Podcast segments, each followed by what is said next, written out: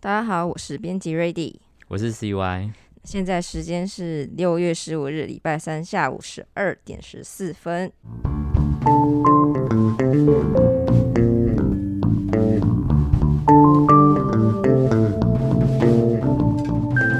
欢迎收听这一集的来点迷音。这应该是我们第一次合体录音。对对，哎、好像快一年，然后我其实都没有跟瑞迪一起 录过音。对，因为因为之前有阿珍在。对，阿阿珍就是把我们隔起来这样。，对对对。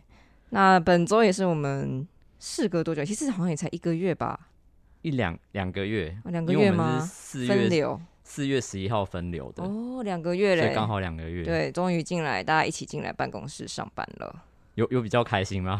好像没好有，像没有吧？对啊，又要跟大家挤挤公车、挤捷运。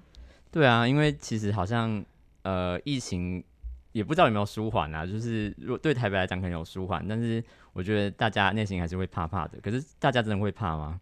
不太知道哎、但是没办法，就是你还是得来上班啊。对，真的没有办法。对，嗯，好，那我们今天也是要跟大家来分享一下我们最近的几篇文章，总共我们选了三篇。那第一篇呢，就是由我们的作者刘毅他写的《徐巧芯违停事件启示：台湾行人是道路使用的次等公民吗？那相信其实大家都知道，就是有看看到许多有关台北市议员徐巧芯，他就是最近在那个标线人行道上面违停的一些讨论。那包含了就是长期观察交通问题的林伯勋，他其实也揭露了徐巧芯他用了第二层马赛克遮住露脸的画面，故意让远景呢看到了徐议员他的长相而心生畏惧。那新竹市议员蔡慧婷，他也指出说，基层远景的这个执法困境，其实也就是所谓的权势施压。对，那关心交通议题的民纳桑，他肯定都有听过这个台湾乡野的传奇，就是民意代表的服务之一呢，就是官说销单，就是可能有有些民众呢，他可能被开罚单，嗯他就去找民意代表说，诶、可以帮我消一下吗？那不管有什么理由啦，那警界其实对于警界而言，他们做个顺顺水人情，似乎也是没有什么上没有什么损失。那毕竟民代就是民意，对民意从善如流，又没有什么罪。对，那刘毅就说，其实大家不知道的是说，台湾的道路其实每年夺走了三千条的人命，那受伤呢还也有五十万人，所以现在其实占用了多少警政、司法跟医疗的社会资源，所以执法它真的只是最末流。那台湾其实连这些最末流的部分都挚爱难行，其实根本就不用去提说整个完善的教育跟建设到底要怎么处理了。对啊，那为什么刚才会说到末流呢？那就也就是说，如果公部门对我们这种驾驶资格进行实质能力的把关，而不是说现在这种虚应故事的形式主义，那么我相信作者提到说这边有三宝，就是那个三宝大家都知道叫 道路三宝，那可能就会在考驾照这一关的时候被刷掉，根本就轮不到他们在路上被严谨严谨取缔。那更何况还有一堆人根本不会被抓，难得被抓就只有罚个九百元，对。这个违停，就像那个徐小仙那个案子，也只不过罚了九百元，根本就不痛不痒。对，那其实实际上在台湾，很多人都会笑说，其实，在台湾考驾照就有很像是用鸡腿换来的。对那其实这种说法有点，也不是说言过其实啊，就是它其实还蛮符合那个现况的。对，那驾照其实就相当于操纵一台大型机械的这个操作的执照。那这个大型机械它可以加速到时速数百公里，然后诶、也不是数百公里，就是一百一两一两百公里。嗯嗯嗯，动辄它其实还是会致人死伤啊、取人性命等等的，所以它其实刚刚就提到说，这个数字它就散落在台湾各处的血迹，斑斑可考。对啊。那其实很多人都会说什么行人呢要自己去验，要去让大车啊，或者要退三步这种宣传，或者是说有些小学生会被要求戴一些小黄帽，让可能让汽车比较可以看得到，嗯要求他们自保，甚至我们还要鞠躬去感谢那些车子让我们。过路，让我们停下来，嗯让我们过路，这种不刹车根本是搞错对象的教育，那是一种卸责行为了。那把防御责任全部推给这种弱势用路人，其实基本上我们做的觉得很不应该。那道路上应该奉行的是蜘蛛人的名言：能力越大，责任越大。那车辆其实有义务去保护行人跟一些弱势的用路人。那刘毅也用了另外一个方式来比喻这个关系，就是他用食物链来作为一个比喻。他他说合理的道路应该是要就是量体越大，轮数越高，那它就应该会有越严格的操作要求跟限制，而且也同时也负担了越大的责任。嗯，那机车啊、自行车，它要自己防御性的骑乘，行人却要防御性的行走，然后却纵容车辆可以攻击性的驾驶，那其实这根本就是本末倒置的结果。没有错。那我们先来提一下那个标线型的人行道。那标线型的人行道是真的有人在走嘛？我们可以看到说徐小新他停车这个标线人行道，那我们的作者留意他称之为着色路肩，也就是说我们现在在台北应该常常在那种巷弄间看那种绿色那种不知道在干嘛的人行道。那它其实跟一般的路肩的作用是一致的啦。它因为它没有那种实体阻隔、防范车辆入侵的那种功能。那可能某一些驾驶他也没有这个意识，所以要等到汽机车停完呐，那汽机车拿来超车完才轮到行人使用。那更不用说他常常直接在就是怎么讲，那个有关施工单位会直接把那个水工盖划过去，或是中间还会有那个电线杆，是不是突出来的？对啊，那根本没有，根本就没办法走啊。那所以。某种程度上是糟糕社会中，你行人只配走在水沟上，你自己被那个电线杆遮住是你的问题，这样子。对，那其实像内政部，他也曾经发文夸耀过，说在八年当中，人行道呢它成长了六千公里，然后呢人行道的普及率也从百分之十六提升到百分之四十二。但是行人使用的体验如何？平坦吗？或者是说宽不宽敞？还是断断续续的？比方说从这个学校的门口通常都会有一段实体的人行道嘛？那离开学校范围之后，突然突然那那个线又不见了。对。那难道就是我们的学生或行人他会就是闪现或瞬移吗？就是会有一些招数、新招数。嗯。那既然都知道说车道它是要绵延不绝的，那么就不应该让它凭空出现又突然消失。那其实实际上人行道的设计也是一样的。而且我们退一万步来说，好了，我们把这个品质摆一边，先求有就好。但盖了那些实体的或画了标线的人行道，或真的能从出发地能够顺畅的走到目的地吗？还是说行人根本就还是要被这种海量的违法停车，或者说有时候我们会看到会被一些物品啊、摊贩会占用啊，或者是机车根本就是乱骑。强迫会外外绕到车道上，我相信大家都有这个经验啦。那根本就不用说堪称我们这种健全的直立人，像是一些可能要用拐杖啊，或者你要轮椅一些，或是一些辅助的用路人怎么办？甚至是我们提到说，有些爸爸妈妈要推娃娃车，因为不可能永远都用车子嘛，你还是要需要行走。那台湾越来越高龄化的大量长者呢，能否有没有尊严的移动？那我们现在看现状看来是有一点困难呐。他们也就是我们，根本就是已经被取消这种用路的资格。对，那实际上刚刚提到，除了人行道的设计以外，其实教育跟执法它也非常的重要。所以，呃，其实刚刚回到提到那个标线的人行道，它它的设计并不是不行，因为比方像日本的巷道，它通常也不会铺设实体的人行道。可是日本它有车库法，所以它其实必须要有车库的证明，它才能够买车。那因此呢，私家的车辆停放，它也不至于就是会往公共空间去扩张。那还有跟台湾相较之下，它也有相对严格的这个违法取缔跟违法的效果，所以他们试出的驾驶到道路前的这个驾照的训练，其实也十分的扎实。也就是说，他们整个驾照的取得其实也比台湾困难很多，而且甚至还要定期换照，然后去接受道安的讲习、再教育等等的，所以它也相对的更能保护行人，注重行人的用路权。那尽管即使只有标线人行道，其实日本因为这些法规跟教育的规定，所以其实也能够让行人走得更舒适，对，比较安全。那大家就会说，那台湾就国情不同啊，那怎么办呢？那其实有一个粉砖，就是标，它叫标线改造台湾路，它有指出说。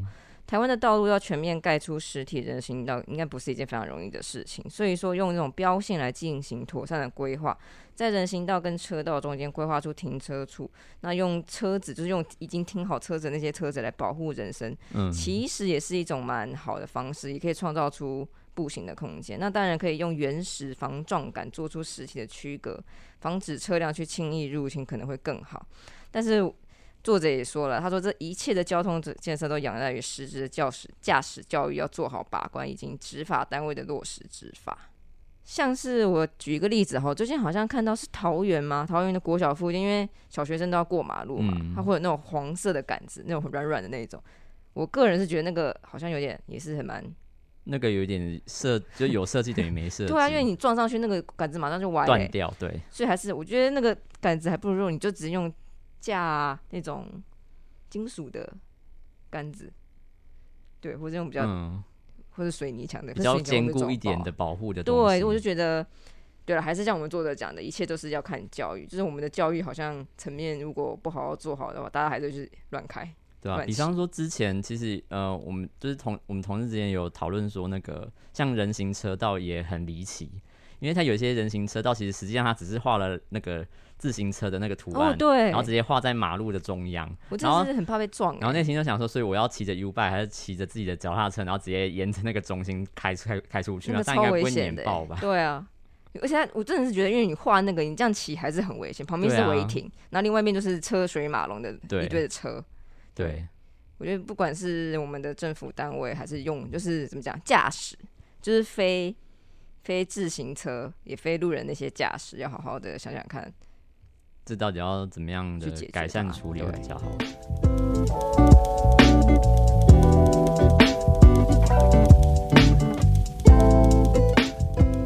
那接下来第二篇文章呢，是呜呜所写的《月经来了怎么办？不能吃冰吗？那些关于女孩们的出经人士。对，那这篇文章会出现呢，其实是起源于一则新闻，那就是有一位单亲爸爸呢，有一次呢，他好像是在百货公司的女厕外吧，嗯，那他的女儿呢，就是就是出经，那他有一点不知道该怎么办，所以就只好向外人求助，希望外人能够教女儿使用卫生棉。那其实对我们的作者乌来说，使用卫生棉中间必须跨越的，其实是一种健康教育不足，还有对月经的污名，以及一个单亲爸爸的尴尬困境。所以这也是我们的作者乌乌认为说，校园不分性别的月经教育十分的重要跟急迫的原因。呜其实认为月经其实是传授性知识跟这个孕产知识的起始点，因为他除了要懂得如何使用卫生用品以外，实际上出经来潮就应该要开始去教导孩子们认识自己的身体，如何正确避孕等等的。那从月经出发，我们也可以就是让孩子们认识说，其实经血它是可以从阴道管直接流出。那因此呢，这个就是因为大家其实会把阴道管讲说是处女膜，但处女膜其实是一个错误的用语，因为嗯，呃，呜呜就说呢，因为会阴部根本就没有膜，那经血怎么会流出来？对啊，如果没有如果有膜的话，经血就流不出来。对那基本上它就是会流出来，嗯好吗？那出经来潮就代表就是你的卵巢开始排卵，那没有避孕的话呢，精卵的结合就可能会造成怀孕。所以，呃，那经血呢，它其实是子宫内膜的剥落，不是排毒，也不是脏血。经血排出是借着子宫收缩的力量，那可能会痛，可能会有点麻烦。但是借由多种的生理产品，比方说现在最近蛮红的月亮裤啊、棉条啊、月亮杯啊，甚至是药物规律规律的运动，都可以让大家可以缓解它的疼痛。那子宫其实是一个非常强大的器官，它可以保护胎儿，也还可以将胎儿生出来。对，那在这个新闻当中呢，就是会有暖心的路人也提醒女孩说，呃，月经来了，就是什么东西不能吃。这个、嗯嗯这句话虽然它立意是良善的，但呜呜也提醒说，其实它很可能会造成女孩认定月经来是有一些禁忌的。嗯那实际上呢，这些说法在科学上面其实没有什么佐证。实际上，呃，月经来了，她什么都可以吃，而且也可以什么都可以喝。那这其实也是一个机会教育，能够让孩子们去了解说，即使是相同的性别，每个人其实他都是独特的个体。嗯嗯嗯，有些人他可能月经来，他喝冰水会痛，但是嗯有些人不对会，所以其实是要尊重彼此的身体经验。这样，那呃，这个那其实乌也想要透过这篇文章来破除以下几个关于月经的迷思，其实也是应该就是他不就是不分男女，不分生理男生理女，他都应该要理解的一些部分。对对对，没有错。那第一个迷思呢是，就是如果我会经痛啊，是因为我乱吃东西嘛？那其实非常多的生理女性，她会以为说经痛是因为自己吃了不对的东西，那实际上并不是如此。其实有超过一半以上的生理女性都会生理痛，包含作者自己也是，只是程度是因人而异。那因为子宫内膜剥落的时候，它有有一个叫做前列腺素的东西会增加，它分泌出来之后会刺激子宫的收缩，才会比较方便会排出那个经血。那这就是引起疼痛的主因了。那此外，当子宫收缩的腔腔内的压力呀、它大于你的血压的时候，它就会让那个血液呢流不进去子宫，那造成子宫的短暂的缺血性疼痛。那所以经痛其实算是一种非常正常的生理现象，并不代表说你的妇科啊子宫不好。那当然也有一些人耐受性非常的高，血液循环比较好，就比较不容易经痛。对，那呜呜也说呢，其实经痛的时候，骨盆周围酸痛啊、胀气、腹泻等等的状况，其实也是因为刚刚前面提到的那个前列腺素的刺激而产生的，所以其实这些都算是正常的现象。那当然，如果你经期还没有来，就有明显剧烈疼痛，然后吃药也无法改善的话，那可能建议就要去门诊照超音波检查，看看有没有什么出现什么样的状况。对比方说一些什么子宫肌瘤啊、嗯，子宫肌腺症啊、巧克力囊肿，这个我觉得身为女性应该常常会听到这几个名词啊，所以有状况还是去看医生会比较好。那许多人最常说的就是说啊，因为你喝冰水才会在那边经痛，这其实也是有点过度延伸，因为本来就会经痛的人，他喝冰水呢可能会变得会更痛，因为这根据热胀冷缩的原理，冰水它会造成血管肌肉短时间收缩，那反之呢，我们如果用热敷喝温水就可以缓解这种痛感。但是对于那些我原本就不会经痛的人，他们喝冰水根本也不会引发经痛。那至于会造成不孕啊，那么伤害子宫啊，那根本就是这什么无稽之谈啦。嗯，那欧美国家甚至也会让产妇产后呢会立即补充冰水，因为之前就有研究有说出哈耐力运动后补充冰水呢会减轻疲劳，帮助恢复的效果会比温水好。那我作为一个女性也是要求这位男有些很男生就说啊你喝温水不就好了？你除了讲这个还会讲什么？要再讲这种话？是的，对。那接下来呢，迷思二其实就是常常会经痛，就是体虚妇科不好吗？那针对这一题呢，作者也有特别询问他的中医朋友，就是为什么西方人都可以喝冰水，东方人却如此会去避免这件事情。那他就指出说，其实有痛经的女性朋友呢，如果热敷可以舒缓症状的话，反之多喝冷饮，它确实是会增加经痛的症状，所以就应该会避免。那像有些人他其实吃花生会冒痘痘，有些人吃花生就会过敏休克，但他不能够推论成说，所以所有人他都不能吃花生。这样这样推论的话，就会变成说很多蔬果它对中医来说都是属于良性的食物，嗯嗯嗯那这样经期是不是就应该要避免吃呢？对啊。那如果以我们的作者呜呜他的观点来说，其实任何的食物只要卫生，不要过量，那月经来的时候根本就可以吃。那因为蔬果类它是高纤维，所以不小心过量呢，就会容易引起肠绞痛、胀气。那吃生食啊，然后不干净的生菜呢，真可能会因为大肠杆菌过高而导致拉肚子。那经期的时候呢，子宫收缩它其实也会刺激肠胃蠕动，也比较容易胀气。那加上免疫力的下降，所以饮食本来就应该要清淡一点，避免大量的生食。那这其实是很简单的避险原则啦，所以没有什么绝对不能吃的道理。所以即使你是月经第一次来，也不代表说你的饮食要做什么大呃剧烈的改变。你比方说有些女生可能爱吃冰淇淋啊、刨冰之类的啊、只要吃的不会增加疼痛，一样可以继续吃。对，那接接下来第三个迷思三呢，就是经痛吃止痛药吃多了会被会仰赖，而且不得已的话不要吃，以免上瘾。那呃，呜呜就先说这个结论其实是不对的，因为实际上容易成瘾的止痛药是吗啡类的药物，但是市面上常见的止痛药主要分作两种，一种是非类固醇的消炎止痛药，比方说像布洛芬，嗯嗯嗯，然后呢，另外一个就是乙酰氨酚。那嗯其实乙酰氨酚大家最常用就是普拿对疼，所以只要遵从使用的剂量，月经来的时候其实不要超过四颗，其实它实际上就不太会有成瘾或者是伤肝伤肾这样子的状况。嗯嗯，那每次都吃止痛药，也不会说就是越来越不能忍痛，或者是说越吃越来越多这样。真的。而且此外呢，疼痛刚发生时就要马上吃药，这个效果最好。真的忍到不行才吃的话，根本已经来不及让药效发挥，那止痛的效果也会打折。这个我非常的有瑞迪很有经验很，有经验，真的是痛马上要吃，不然痛到不行再吃已经来不及了。真的，不要以为忍痛它会不见，它不会不见。那况且忍痛对你的大脑反而会有一些负面作用。那呜呜也建议家长说，预先准备一些止痛药在家里啊，那让小孩子如果有经痛的时候可以直接使用，不需要忍耐。那也不也不要因此去指责女儿是不是吃错什么、喝错什么，因为这个基本上没有什么太大的关系啦。对，那接下来是迷思四，月经来了吃巧克力止痛又不易发胖。呵呵，那呜呜就说这其实只说对了一半，因为有一些人吃巧克力，它真的确实会减轻疼痛，因为巧克力会刺激脑吗啡分泌，那因为它又含有丰富的镁，所以其实有研究就有指出说，经痛跟低血镁有关。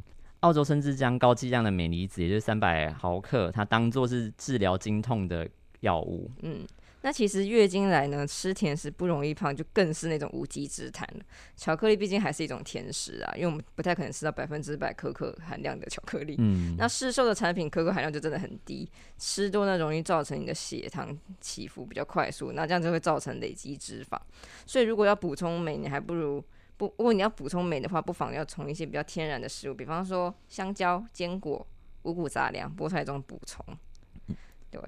那最后一个迷思五就是月经来了应该要减少活动量吗？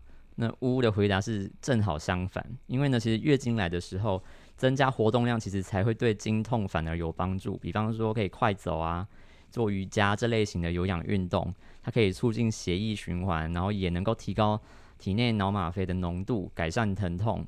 不会经痛的人也不需要因为月经来了就中终止运动，也就是说，即使出经来了，他你一样可以就是打躲避球啊，跑跑步。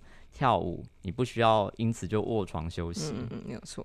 那我们的呜呜因此也感叹说，他其实很感谢政治圈啊、演艺人员有开始重视月经贫穷的问题，因为他认为说，除了物质之外，孩子们更缺的有可能是月经的知识，所以这贫穷不只是物质上的贫穷，还有知识方面的贫穷。那借此这个新闻啊，我们的呜呜也想要呼吁政府说，既然都可以拨预算去提倡口腔视力的保健，为何不能系统性的补助校园性教育、正确的身体知识？不正是预防保健最重要的一环吗？真的，对啊，我小时候好像真的会，国高中生应该是都是女生第一次来来的时候，对，然后有些男生就会在那边开玩笑，对，这性教育真的很失败，因为大家可能健康教育其实都不知道在干嘛，真的，对啊，但我觉得现在有好好一点啊，进步，毕竟地方政府还是蛮认真在推的，对，而且我觉得可能大家使用社群媒体的那个。习惯也变了，所以所以资讯上应该更容易流通，跟就是学到新的东西。但我这边还是要再呼吁，经痛真的是不要忍，赶快吃止止痛药，忍了它不会变比较不痛，真的。Ready 的叮。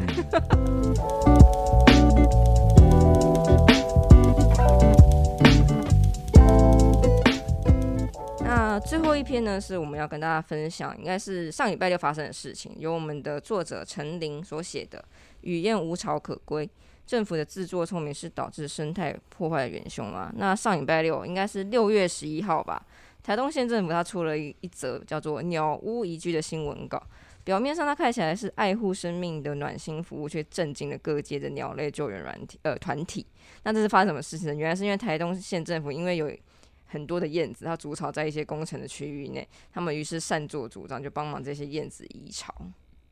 那总而言之呢，在经过一阵就是紧急处置之后呢，这两百一十八只的雨燕雏鸟，它目前仅存一百四十四只，所以换句话说，其实有七十四只挂掉，就是挂掉。对，那目前呢，由野湾野生动物保护协会接手救援。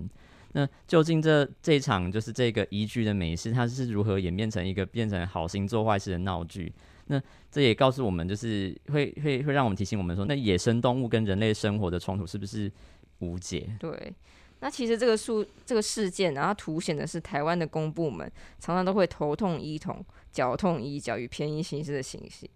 那首先呢，公共的建筑在规划的时候，他没有考虑到当地的鸟类繁殖问题，所以导致民众他常常在屋檐下被鸟粪轰炸。这个大家应该都有遇过了。嗯嗯。那接下来呢？这那因为他们被轰炸嘛，他们就要就会去狂狂狂去投诉。那投诉之后，他们又。那个政府单位又草率行事，他们就觉得啊，有处理就好啦。那要怎么处理，根本就已经不是重点了。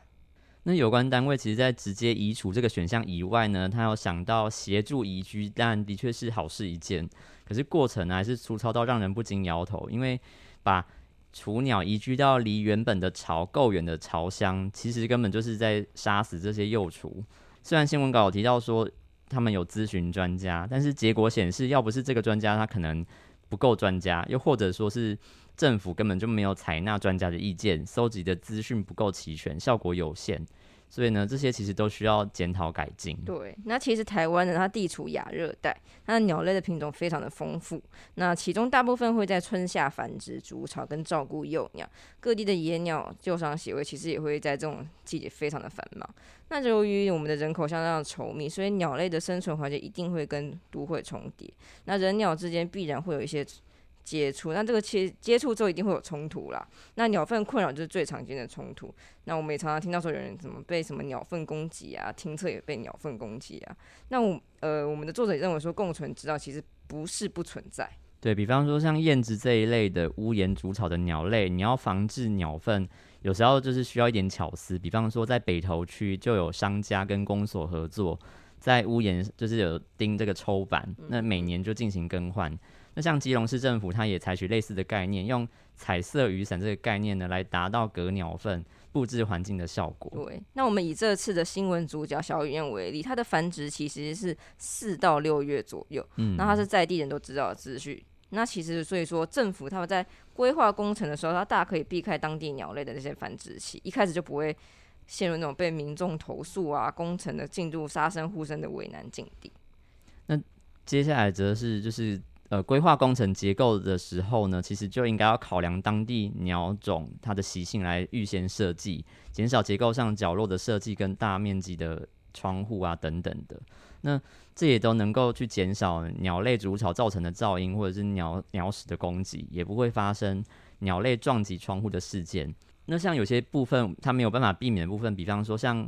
结构凹缝的设计啊，比方说像冷气外机的这个配配置，也可以考虑去洽询具有生态专业背景的一些鸟控单位来协助规划处理。对，那当然，其实我们在这个状况下苛责政府单位说，哎，你怎么没有好好想？似乎也是一种于事无补的行为啦。那重点还是在民众教育，就跟刚刚一样，那个驾照一样，就是民众的教育。那我们只希望这件事情可以成为一个契机，让更多人去思考说我们人与动物共存的可能性。那其实除了刚刚提到的预防与后续防治的手段，都源自于更丰富的生态知识跟共融的思考模式。那有关单位遇到民众与动物的冲突的时候，也应该要放下抹平民怨的这个直觉反应，应该要向长期进行生态工作的民间团体来求教，不但能够取得更多资源，也能够获取更多正面的媒体效应。可是我记得像台湾台台北啦，台北其实很多燕子啊，在这个季节。对。那好像也不太需要政府去特别讲。我发现很多商家其实自己就会钉板子，就是在巢下面钉板子。对，没有错。对，我觉得还是很多人会知道怎么做啦。对。只是说感觉应该，如果他没有一个完全共通的，就是如果政府他如果能够想多一点去共同处理这个问题，因为毕竟。因为台湾其实很多骑楼，对，所以燕子常常常会就是筑巢直接筑在骑楼上面，所以这个现象其实蛮常见的。应该有一个 SOP 啦，就比较方便。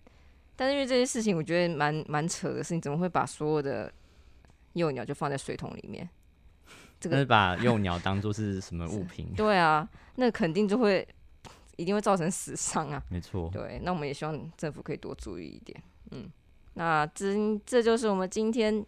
跟大家分享的三篇文章，希望大家可以多多去呃关关注一些相关的议题啦。嗯，对比方刚刚前面提到的那个人行道，实实际上名人堂也就是最近也都在蛮关注在交通安全上面，所以大家也可以多多回去复习一下名人堂过往之前就是提到的一些交通安全的文章。没错，对，那还有很多事情了，那大家都可以上我们的网站看。那今天的来点名就是。呃，就介绍这三篇文章给大家。那我是编辑 Ready，我是 CY，我们下次再见，拜拜。谢谢你的收听，更多内容请上名人堂网站。